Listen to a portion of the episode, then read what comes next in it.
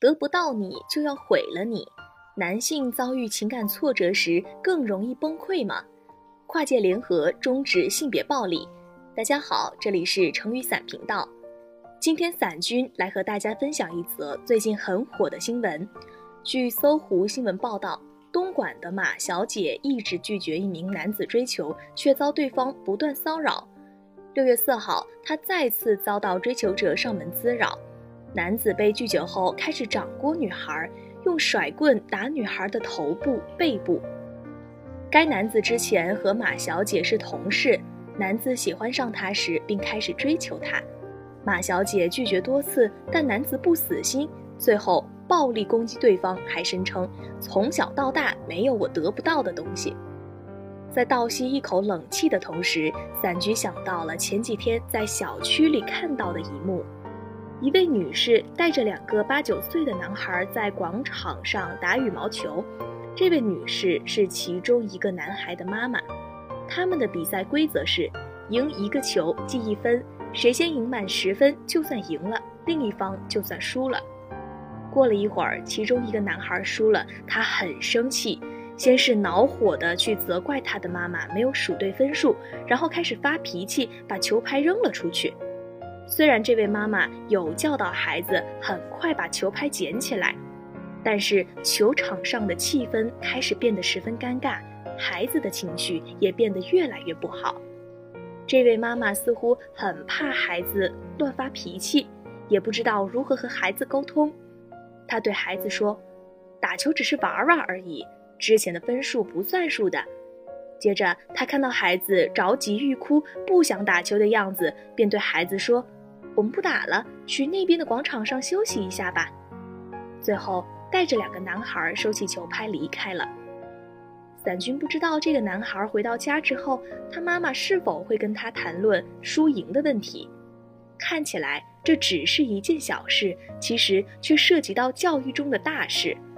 父母如何教孩子去处理遇到挫折时产生的情绪问题以及攻击行为？心理学中的挫折攻击理论认为。个体在遇到挫折时，觉得事情不如自己所期待的和所想的那样获得成功，自己无法获得满足时，会做出攻击行为。所以我们会看到上文中那个男孩输球之后会攻击妈妈，会把球拍扔掉。听众朋友们可以发现，和伞君开始跟大家分享的新闻一样，之前沸沸扬扬的江歌案。陈世峰也是因为女友刘星提分手而想杀了对方，但杀错了人，导致刘星的好友江歌被其杀害。这些恶性社会事件不禁让我们去思考：我们的男孩在遭遇情感挫折时，是否比女孩更容易产生暴力和攻击行为呢？我们的家庭教育、学校教育在教育男孩如何面对和处理情感挫折这一问题上，是否有缺失和问题？对于第一个问题，目前看起来并非一种主观印象，已经有数据支撑了。根据台湾妇女新知基金会的调查，在分手暴力中，女性受害高达百分之八十，男性施暴者的比例远高于女性，是女性的七倍。当男性成为受害者时，施暴者为男性的比例超过六成。在分手暴力中，男性死亡的原因多为自杀或作为情敌被杀。那么，为什么男性求爱失败或者遭遇分手更多出现暴力的极端行为呢？首先是性别差异。我们的男性祖先在原始社会扮演着猎食者和保护者的角色，他们比女性的警惕性更高。这种进化在现代男性身上遗留的后果就是，男性比女性在危险情况下更容易做出战斗或逃跑的选择。心理学研究表明。男性在争论中更容易出现怒不可遏的状态。男女在心烦意乱的时候，许多男性比女性会发出更多明显的生理信号。他们的身体在感受到威胁的时候，可能会像遭遇猛兽一样爆发，产生攻击行为，忘记了眼前这个人是自己曾经喜欢的女人，是个普通人。其次是男性的自尊心在作怪。社会心理学家鲍麦斯特认为，人们之所以使用暴力，大多是因为认为自己遇到了不公平的待遇，所以反手抱虎或出于自卫。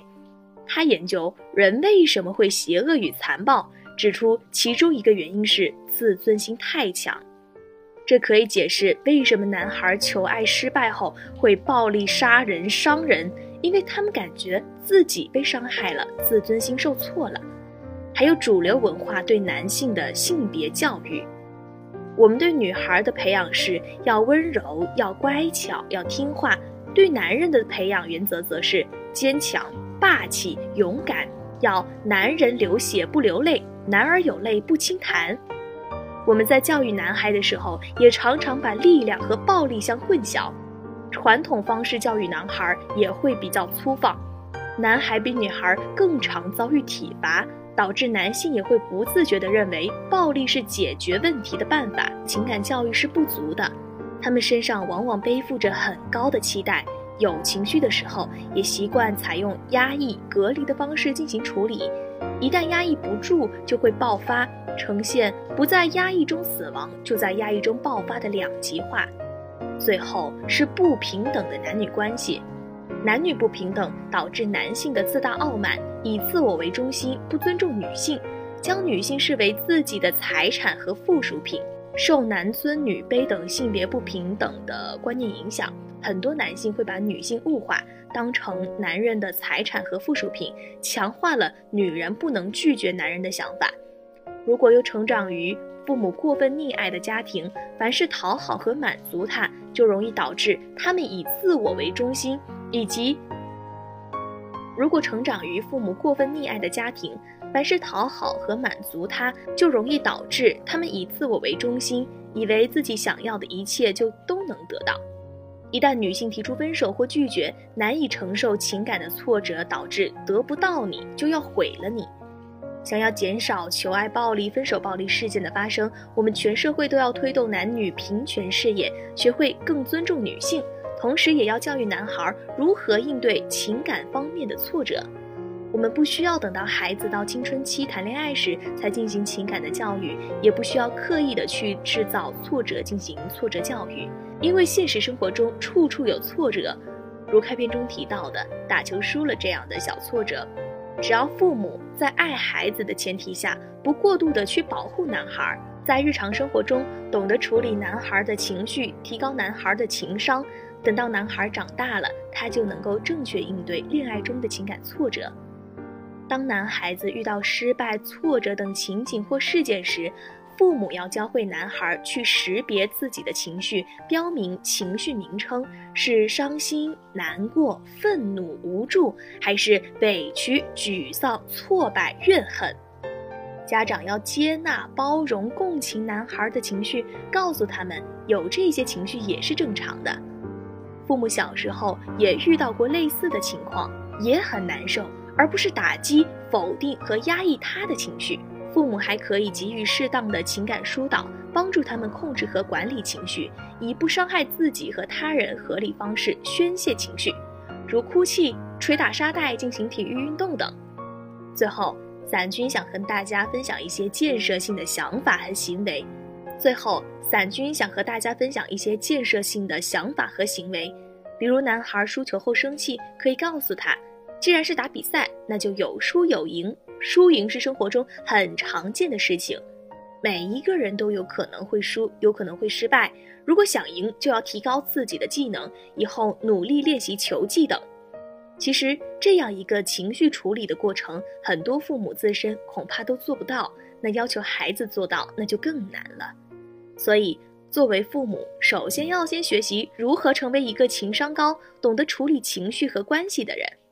为了培养出更健康的男孩，大家都要努力哦，尤其是爸爸们更需要努力，因为你们就是孩子的榜样。